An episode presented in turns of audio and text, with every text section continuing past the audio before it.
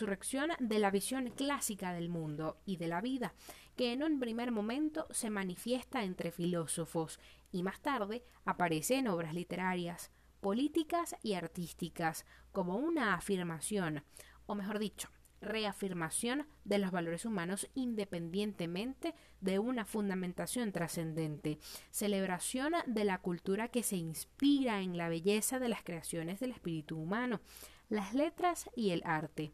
Soy Ultravioleta y en este episodio del Jardín de las Dudas esbozaremos a rasgos generales el movimiento que convirtió al hombre en el centro de una realidad, artífice de su mundo, cada vez más alejado de los límites que la cultura medieval imponía y menos inclinado a reconocer la autoridad establecida.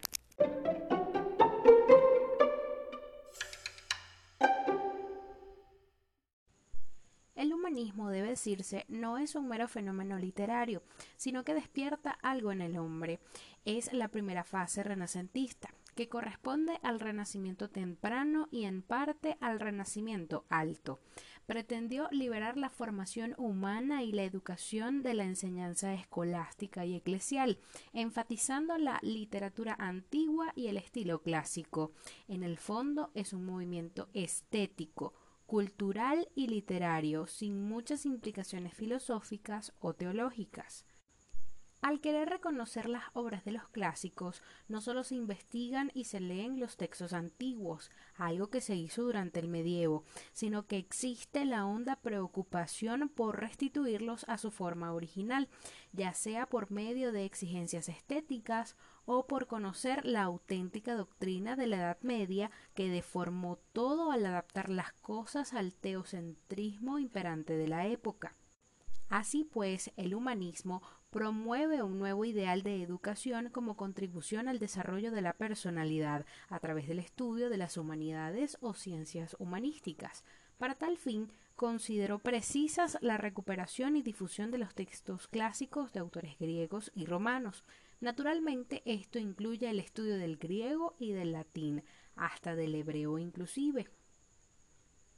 Se puede decir que el humanismo se ocupa de estudiar la humanidad, en latín humanitas, es decir, la retórica, la poética, la historia, la filosofía moral y la política. Aquí es donde el grupo inferior de las artes liberales se desarrolla hasta convertirse en ciencias humanas, designadas hasta hoy en inglés con el término humanities. Bajo la influencia del latín, los humanistas contribuyen a configurar las lenguas vulgares hasta hacerlas idóneas para producir una prosa científica. Al mismo tiempo, la división de los conocimientos se consolida en dos culturas. Por un lado, el estudio de la lengua, la literatura y la historia, y por el otro, el estudio de las matemáticas, las ciencias de la naturaleza y la medicina. Aunque el verdadero humanista pretende sentirse cómodo en ambos terrenos, un humanista tan importante como Petrarca opone a la soberbia de los estudiosos de la naturaleza una filosofía temerosa de Dios, que a diferencia de la investigación naturalista, coloca al ser humano frente a la verdad de sí mismo. La triunfante conciencia del Renacimiento que aparece con el humanismo hace que se ataque a la escolástica. El interés por la naturaleza trasciende de su propia esfera. Ya no se contenta el hombre con volverse ahincadamente a lo natural. Trata de imponer este carácter a todas las cosas. No solo habrá una ciencia natural, sino un derecho natural, una religión natural, una moral natural, un naturalismo humano. ¿Qué quiere decir religión natural? Es lo que queda de la religión después de quitarle todo lo sobrenatural, revelación, dogma, historia, etc. La religión natural es lo que el hombre siente por su propia naturaleza, un Dios, no como el Dios personal del dogma cristiano, sino una idea de Dios. El derecho natural, la moral natural, son los que competen al hombre solo por ser hombre, se trata de algo fuera de la historia y fuera sobre todo de la gracia. Los humanistas se proponen entonces, en primer término, desechar la escolástica y renovar la filosofía de los antiguos. en cualquier diccionario de filosofía encontramos que humanismo se define como una consideración acerca de lo que constituye la esencia o la naturaleza del hombre, siendo el hombre el centro de todo interés, buscando su desarrollo multilateral y la creación de condiciones favorables para él. Como movimiento ideológico, los humanistas proclamaban la libertad de la persona humana, combatían el ascetismo religioso, se manifestaban en defensa del derecho del hombre al placer y a la satisfacción de sus necesidades terrenales. El humanismo se funda en una concepción metafísica concreta, el esencialismo. Es una obligación del hombre conocer y realizar su esencia, la esencia de lo humano.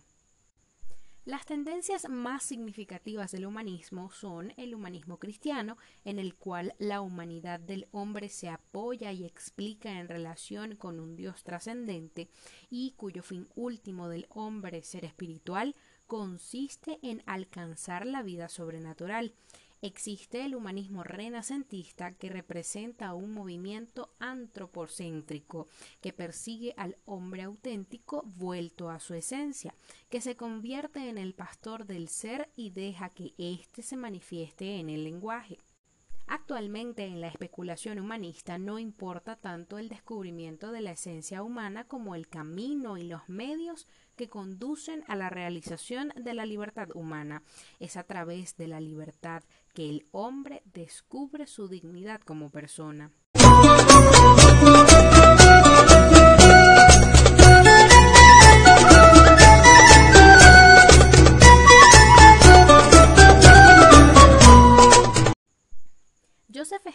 Apunta que el núcleo central del humanismo fue una preocupación íntima, una crítica textual. Esto presupone un dominio perfecto del idioma antiguo, su gramática, su estilística y sus formas literarias, así como el reconocimiento de originalidad del texto, Cabe aclarar que el humanista no está en contra del cristianismo, pero pretende complementarlo con las fuentes de la antigua sabiduría de inspiración divina.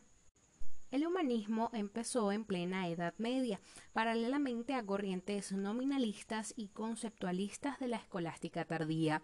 Esto obedece a criterios geográficos y metódicos. Los centros principales de la filosofía medieval tardía eran París y Oxford, y algunas ciudades alemanas.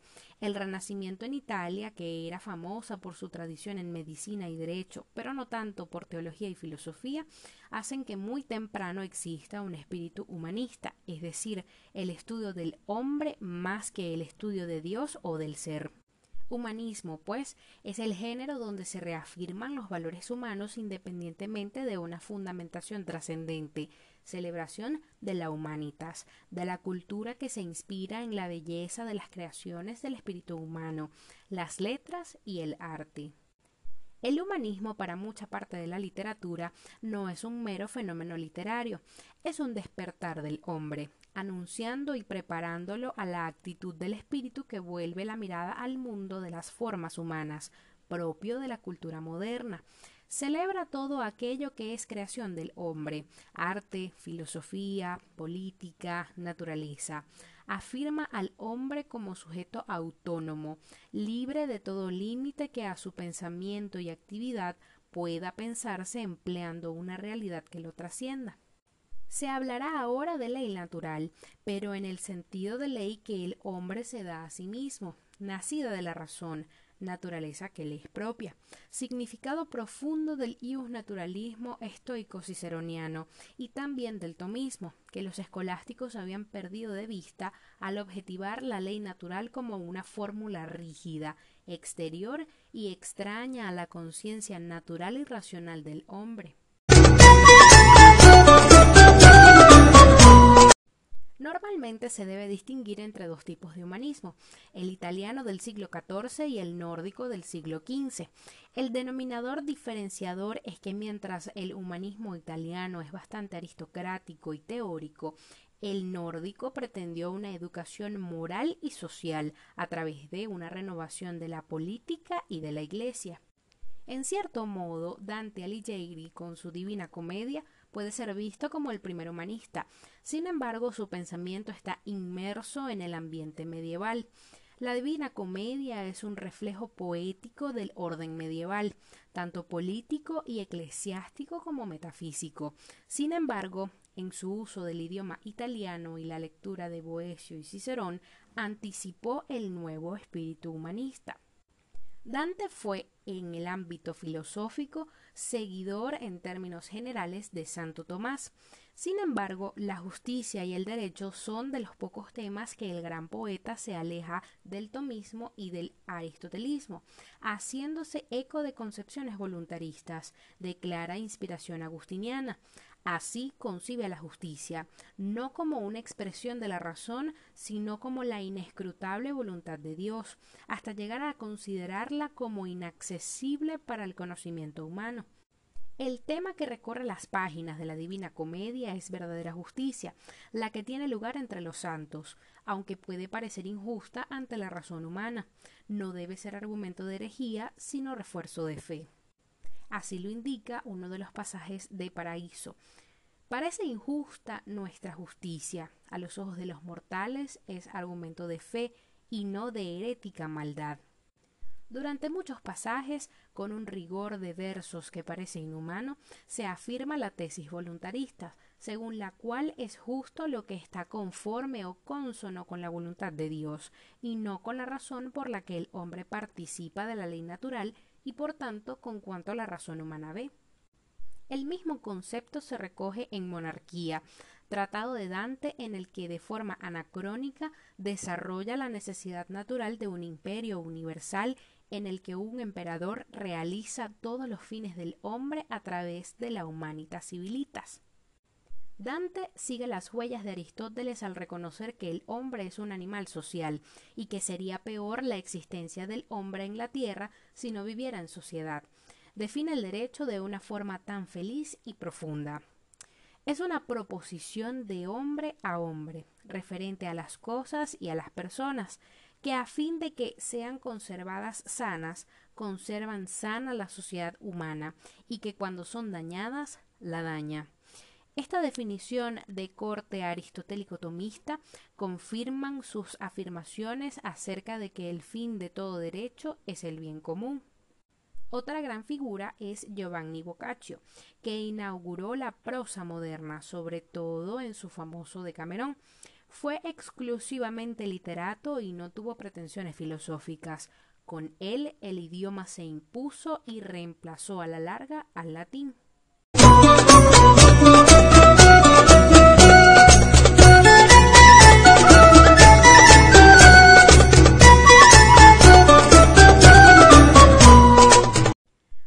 Humanistas italianos más famosos fue sin duda Francesco Petrarca. En su primera obra, Petrarca llama a una vuelta a la antigua sabiduría romano-cristiana, representada por Cicerón y San Agustín. A la vez, trata de una vuelta hacia el interior, dejando así la preocupación escolástica por la metafísica objetiva del universo y de la naturaleza. Petrarca fue un crítico decidido del aristotelismo en todas sus formas y por tanto de la escolástica medieval, y lo contrapone a la sabiduría de Platón, Cicerón y San Agustín. Él siente el mismo dilema de San Agustín de escoger entre el camino de honores y la dedicación empírica, o el camino hacia el alma y su contemplación de lo divino. Termina por escoger este último, y puede ser conocido como el antecesor del platonismo renacentista. Ahora bien, ya que el subjetivismo es algo propio del humanismo, esto condujo a posiciones escépticas, entre ellas la del humanista nórdico más conocido de todos los tiempos, al lado de Rodolfo Agrícola, Regius y John Colet. Estamos hablando de Erasmo de Rotterdam y también de otros personajes renacentistas de lo más fascinantes, Michel de Montaigne y Pedro Charrón. Sobre Michel de Montaigne podríamos decir tantas cosas como estrellas en el cielo. Sin embargo, podemos resumir todo lo siguiente. Michel intenta investigar a través de meditaciones propias y basado en la experiencia de los antiguos la conciencia del hombre. Su escepticismo se remonta a los griegos encuentra argumentos de observación en diversos lugares y tiempos distintos, de normas consuetudinarias o legales, llegando a afirmar que las leyes de la conciencia, que nosotros decíamos que venían de la naturaleza, nacen de la costumbre del hombre. Su pensamiento es contrario al antropocentrismo, pues ha hecho que el hombre se desligue de su naturaleza y que viva inconforme con ella. El hombre no debe dejarse llevar por las abstracciones y desmedidas grandezas. La felicidad es la conformidad con la naturaleza, con moderación y prudencia, considerando que todo es transitorio. No debemos esperar la felicidad que la religión promete en los cielos, sino aspirar la felicidad en la tierra. Michel fue un amplio espíritu que contribuyó a que se constituyera un clima filosófico moderno y que estudió sin descanso la índole humana. Fue testigo de la vida de su tiempo, benévolo y profundo, sin límites en su curiosidad, sin rencores ni grandes entusiasmos. Fue también un hombre que se confesó, sin ocultar tampoco sus defectos. Es uno de los ensayistas franceses más leídos y celebrados, uno de los mayores escépticos del mundo moderno. Cuando el tumulto de las guerras de religión tocó a su puerta, ni tomó partidos ni esquivó el riesgo personal. Asistió a la revolución filosófica de su época, consciente de su alcance, pero sin dejarse deslumbrar por ella. No juzgaba imposible que en otro tiempo, años más tarde, se produjera otro cambio en las ideas semejante al que ocurría frente a sus ojos. Enemigo de todo sistema, ajeno a cualquier dogmatismo, no permitió que ninguna coerción se le impusiera, se le adjudicó el derecho de examinarlo todo, y no adoptó otra regla metódica que la sinceridad. Su nombre es una caja de resonancia que acoge innumerables ecos del Renacimiento francés. Prefiere a Sócrates, con su saber del no saber, y a Séneca, con su obediencia estoica a los mandatos de la naturaleza, aunque es más cercano al pirronismo. Aunque católico practicante, Michel fue un completo escéptico. Para él, el hombre es incapaz de conocer nada con certeza, ya que su razón no puede llegar a conocer las leyes éticas naturales, ni tampoco verdades teológicas indiscutibles. En palabras del propio Michel, la razón no puede menos de extraviarse con todo, especialmente cuando se ocupa de cosas divinas. Durante algún tiempo, Michel adoptó como lema propio la siguiente pregunta. ¿Qué sé yo? Personalmente adopta una posición que importa la absorción del escepticismo antiguo y es la primera y la más cabal expresión del papel de meditador que aprecia la realidad y el saber a través de la escepsis. Su espíritu libre y sereno, pleno de inteligencia y tolerancia, le permitió convertir la experiencia de sí y de su tiempo en un testimonio de valor permanente. Sus ensayos son considerados grandes libros de la humanidad. Aunque escéptico en lo tocante a la religión, subrayó cínicamente la importancia social de que todos observen las formas externas religiosas. La clave del pensamiento político de Michel es la sumisión a la autoridad constituida. Todos deben obedecer al rey en todo tiempo, mande lo que mande. Incapaz de servirse a la razón como guía, Michel no podía menos de replegarse sobre el status quo, sobre la costumbre y la tradición. Murray Rothbard, en su obra Historia del Pensamiento Económico, señala que Michel aportó también una notable y muy influyente contribución al mercantilismo, aspecto estrictamente económico del absolutismo estatal. A pesar de su insistencia en que nada conocemos con seguridad, hay algo de lo que sí parece estar seguro y que da al traste con su alardeado escepticismo, lo que más tarde llamaría Ludwig von Mises la falacia de Montaigne. Esta falacia consiste en que, como reza el título de su ensayo número 22, el provecho de unos es perjuicio para otros. Radica aquí la esencia de la teoría mercantilista, si es que el mercantilismo tiene alguna teoría. Al contrario de la fundamental y bien sabida verdad de los escolásticos, según la cual ambas partes se benefician en el intercambio, Michel opina que en el comercio un sujeto solo puede beneficiarse a costa de otro.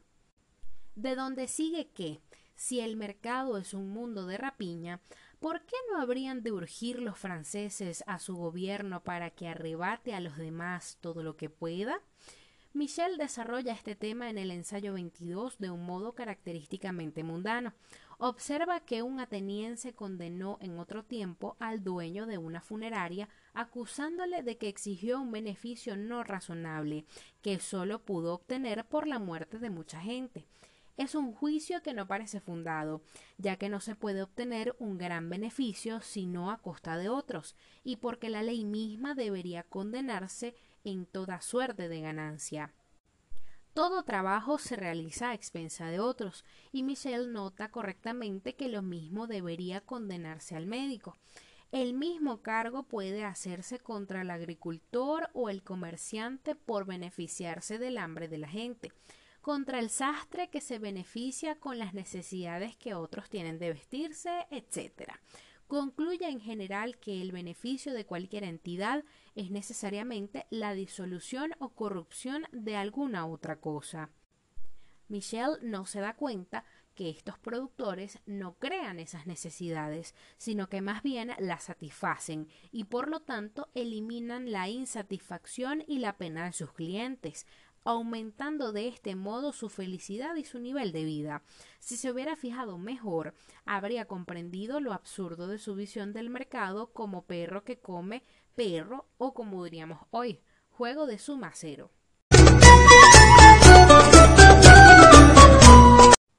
Sobre Pedro Charrón se puede decir que ejerció como abogado y luego se ordenó sacerdote. Por un lado, tuvo un semblante plácido y regocijado, y por otro anheló el alejamiento del mundo y el recogimiento religioso. Mantuvo relación personal con Michel de Montaigne, a quien admiraba y quien influyó inmensamente en él.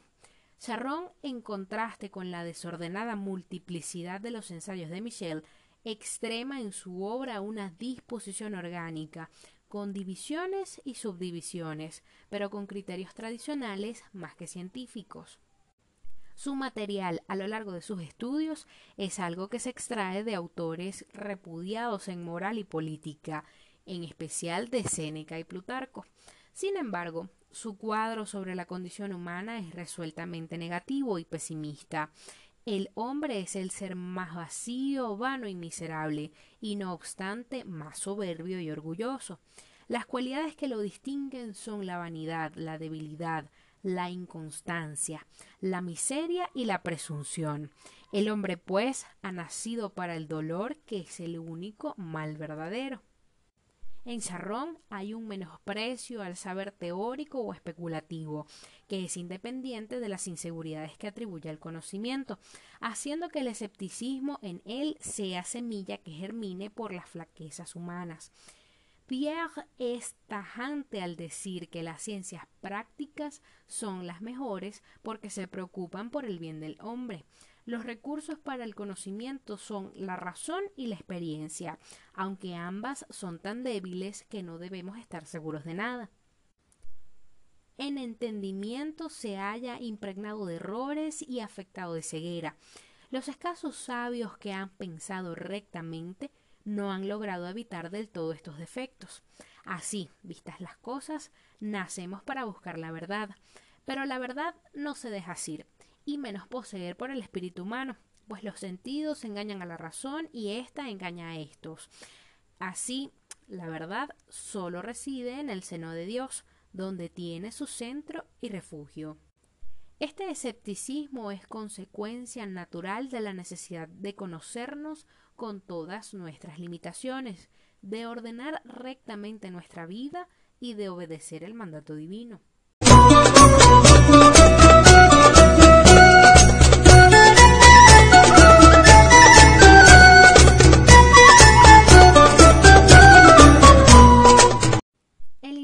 de otros personajes en este contexto renacentista es enorme. Nombres como Lorenzo de la Valle, León Battista Lilberti, Giannoso Manetti, Marsiglio Ficino, Giovanni Pico de la Mirandola, Pedro Pomponazzi, Jacobo Sarabella, Andreas Cesalpino hacen que el humanismo en Italia se mueva entre platónicos y aristotélicos, todos embebidos de un interés apasionado por la antigüedad. Murray Rothbard, en su obra Historia del Pensamiento Económico, señala que en el siglo XV el nuevo humanismo se extendió como un reguero de pólvora hacia el norte, hacia Francia, Inglaterra, Alemania y los Países Bajos. En el siglo XVI, la conquista de las universidades y del pensamiento académico septentrionales influyó casi tanto como el auge de la Reforma protestante en la desaparición del pensamiento escolástico y en la preparación del camino que conducía al dominio del Estado absoluto. Existía una importante diferencia, no obstante, en el pensamiento político de los humanistas del norte. En países como Francia, Alemania e Inglaterra, en los que el rey estaba adquiriendo un poder cada vez más centralizado y dominante, todo este asunto de las virtudes de la república oligárquica se antojaba de parlanchería, algo irrelevante y sin sentido. Y es que todos esos humanistas, en comparación con los otros, estaban por completo al servicio del príncipe. Por supuesto, del virtuoso príncipe antes de Maquiavelo y de sí mismos en su calidad de sagaces consejeros del poderoso. En Inglaterra, el humanismo penetró de la mano de Pietro del Monte, quien entre 1435 y 1440 fue el recaudador de los tributos papales y lo que más importante, asesor literario del hermano del rey Enrique V, del duque Humphrey de Gloucester, quien se convertiría en el primer patrón del humanismo inglés. Oxford y Cambridge acogieron también a finales del siglo XV académicos italianos humanistas. El académico milanés Stefano Sirgione enseñó gramática y retórica en Oxford entre los años 1454 y 1471 y Cornelio Vitelli se convirtió en el primer profesor de griego en una universidad inglesa en la década de 1470 cuando llegó para dar clase en el New College de Oxford. El humanismo también alcanzó la Europa septentrional cuando muchos estudiantes, a menudo inspirados en sus propios países por profesores italianos, viajaron a Italia para beber del nuevo humanismo en sus propias fuentes. Los humanistas del norte, al igual que los italianos, eran firmes creyentes en la necesidad de que el príncipe practicase las virtudes cristianas de la honestidad y la justicia. Por la época en que Maquiavelo exponía en El príncipe su defensa de la nueva moralidad pragmática, el mayor de los humanistas de la época ultimaba un famoso libro de consejos para príncipes que insistía con machaconería en las virtudes cristianas. Concluyendo el asunto, digamos que antes de que el humanismo dejara su huella en Francia, el pensamiento político fue más medieval que absolutista. Sobre Erasmo de Rotterdam hay tantos trazos de pluma como cosas incontables. Es conocido como el príncipe de los humanistas cristianos, una de las mentes más brillantes de su tiempo, conocedor del griego y el latín. Promueve el ideal humanista de una educación sobre la base de la humanitas clásica griega. No solo editó obras de Cicerón o Aristóteles, sino también el Nuevo Testamento en una nueva edición bilingüe, greco-latina.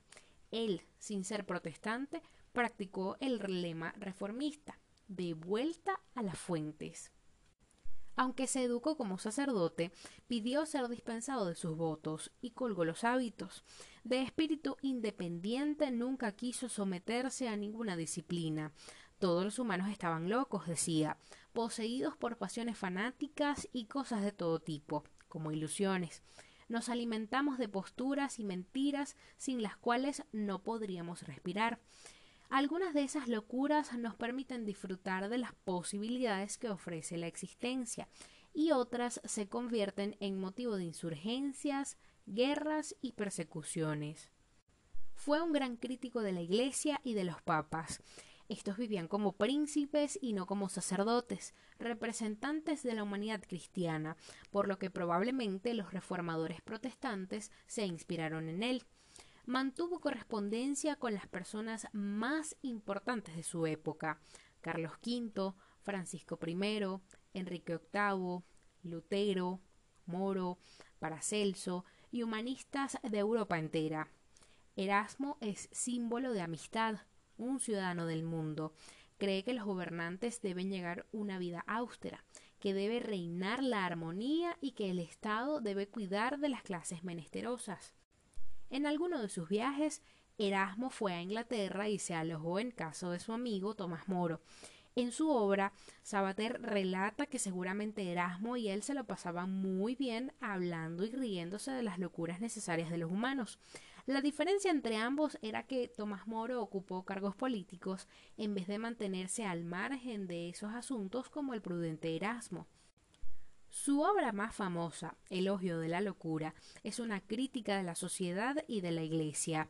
Erasmo pasa en ella revista de todos los pecados de la Iglesia y se vale de la ambigüedad para hacer decir a la locura todo cuanto es susceptible de servir para dar un golpe decisivo a los abusos de la Iglesia y que no puede expresar con peligro alguno.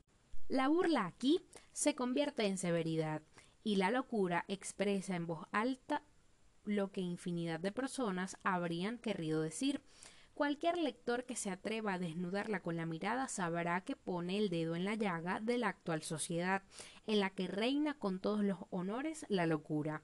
Uno de los pasajes más hermosos de la obra reza así. En principio, ¿quién no sabe que la primera edad del hombre es la más alegre y la más grata de todas?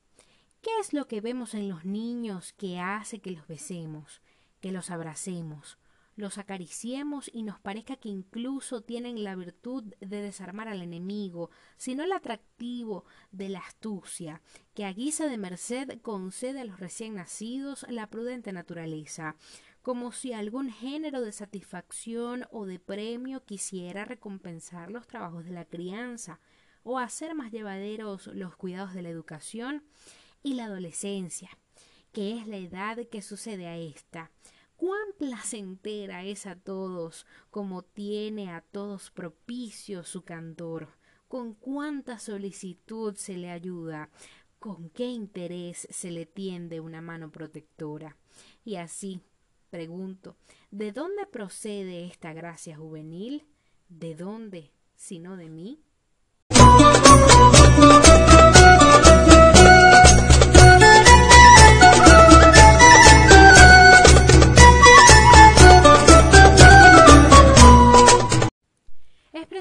La curiosidad por la antigüedad uno de los elementos principales que entra en la composición de la cultura renacentista. Todas las dimensiones de la vida antigua requieren atención, siendo la tradición escrita la que ejerce la más profunda influencia sobre los espíritus. En esta primera fase del Renacimiento se aspira a la restitución de la integridad del tesoro antiguo, con la integridad y sentido que corresponde. No debe pensarse en la antigüedad como una serie de hallazgos fortuitos, sino como una labor entusiasta de conocimiento. El nacimiento de una conciencia nueva determina la proyección de las almas hacia la cultura antigua, tal como quedó registrado en el arte, las letras y la filosofía. Tenemos así a hombres como Boccaccio y Petrarca, este último que veneraba a un Homero en griego que era incapaz de leer. Solamente en el siglo XV se generaliza la recolección y copias de manuscritos y la organización de bibliotecas. Durante el siglo XV y comienzos del siglo XVI, Florencia es el centro de la erudición griega, promovida por la llegada de los sabios bizantinos en distintas oportunidades, en ocasión del concilio de Florencia y de la caída de Constantinopla. Alrededor de 1500, en estudio de la lengua griega es un fenómeno extendido por toda Italia. Se cultiva este estudio en ciudades como Roma, Padua, Bolonia y así. Al calor de esa agitación intelectual prospera también el estudio del hebreo y hasta del árabe. El epicureísmo y el estoicismo encuentran secuaces. Ambas corrientes de pensamiento coinciden con las aspiraciones del momento.